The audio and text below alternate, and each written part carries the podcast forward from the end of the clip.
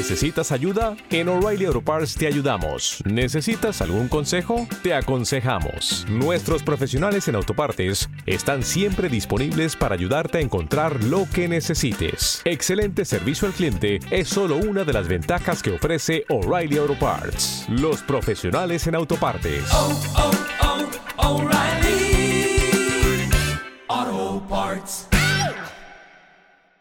Aquí comienza Nueva Dimensión. Premium. Premium. Con Juan Gómez.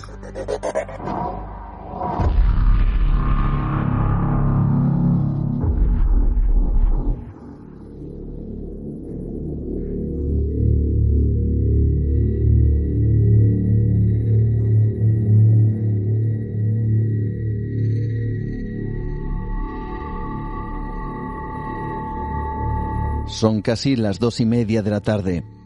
Tres niños, Raúl, Tony y Alex, juegan con una pelota enfrente de su tienda de campaña mientras esperan a que su padre llegue del trabajo. A esa hora la mayoría de los que se encuentran en ese camping están disfrutando en familia de una comida al aire libre. Y lo hacen sin saber lo que estaba a punto de ocurrir minutos más tarde. Cambiamos de escenario. Francisco Ibernón conduce su camión cisterna por la carretera nacional N340. El reloj de su vehículo marca las 14 horas 22 minutos. El camionero no sabe que tan solo le quedan 8 minutos de vida. Lo sabemos porque cuando se encontraron los restos de ese camión, de manera incomprensible, su reloj quedó prácticamente intacto, dejando la fatídica hora de la tragedia. Estamos en el 11 de julio de 1978 en Alcanar, Tarragona, cerca del conocido camping de los Alfaques. Francisco llevó una carga de 23,5 toneladas de propileno líquido, casi 4 toneladas más del máximo permitido en aquel camión. No sabemos si la sobrecarga de propileno fue debido a que el propio camionero quiso aprovechar el margen de seguridad de la cisterna. No sabemos si fue obligado a llevar más tonelaje de lo debido o si fue un fatal despiste.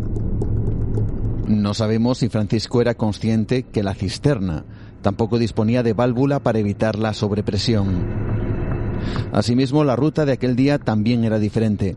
Por un motivo que desconocemos, Francisco decidió seguir por la carretera nacional 340 en vez de tomar la autopista AP7, mucho más rápida para llegar a su destino. Quizá la separación entre la nacional y la autopista por la sierra de Montsià obligó al camionero a seguir por esa carretera dirección al Canar.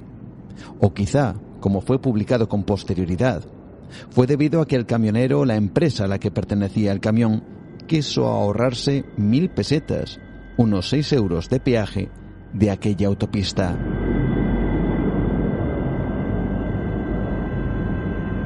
Como digo, son las 14 horas y 22 minutos. El camión cargado de líquido inflamable sale de la localidad de San Carls de la Rápita, dirección sur. Sería su último viaje. El día antes, Antonio Bonín, el padre de los tres niños, Raúl, Tony y Alex, estuvo montando la tienda de campaña junto con Nora, la joven cuidadora de los pequeños. Al día siguiente Antonio tenía que irse a trabajar temprano y a su regreso quería que ya estuviera todo listo en el camping para no tener que realizar el esfuerzo. Ese 11 de julio, mientras regresaba de su trabajo en dirección al camping, no sabía que unos kilómetros más adelante se encontraba el camión cisterna de Francisco Ibernón.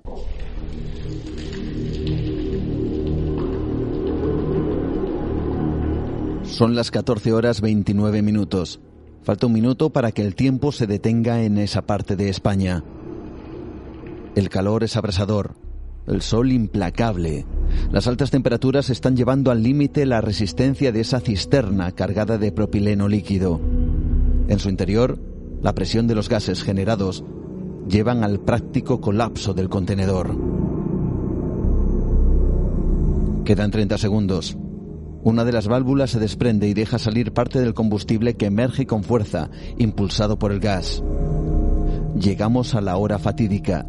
Son las 14 horas 30 minutos.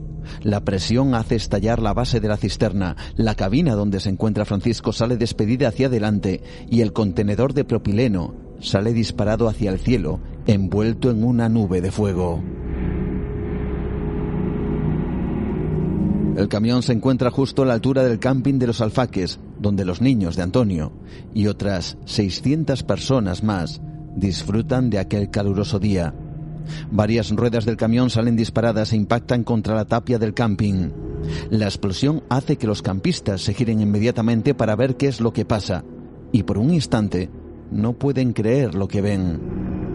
Sobre la carretera observan un extraño objeto elevándose hacia el cielo envuelto en llamas. Una de las personas que está en ese camping es una joven llamada Laura Jiménez. Ella no da crédito a lo que ve. Y estas son sus palabras. Y sí recuerdo de haber visto un objeto volar, que era un... parecía un bote, un bote al revés. lo que recuerdo es decírselo a mi madre, oye mamá, mira que hay un bote volando. Claro, mi madre me dijo, un bote, esto no puede ser. Nos quedamos todos mirando al cielo a ver qué era, hasta que cayó.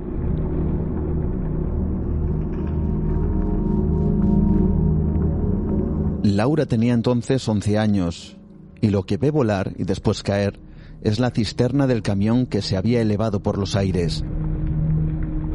Cuando cayó, como decía antes, en aquel lugar se detuvo el tiempo.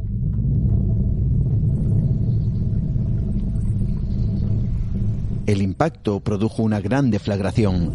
Una inmensa bola de fuego comenzó a expandirse en apenas un segundo.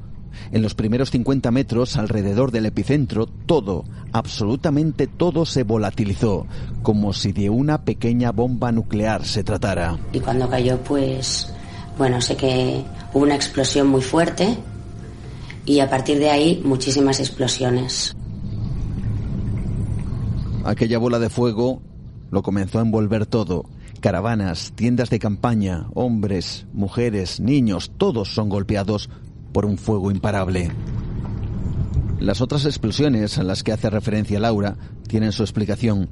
La temperatura de aquella ola de fuego alcanza rápidamente los 2.000 grados, haciendo estallar el combustible de los vehículos cercanos, los coches y las caravanas situadas en el interior del camping. ¿Te está gustando este episodio?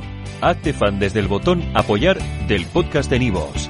Elige tu aportación y podrás escuchar este y el resto de sus episodios extra. Además, ayudarás a su productor a seguir creando contenido con la misma pasión y dedicación.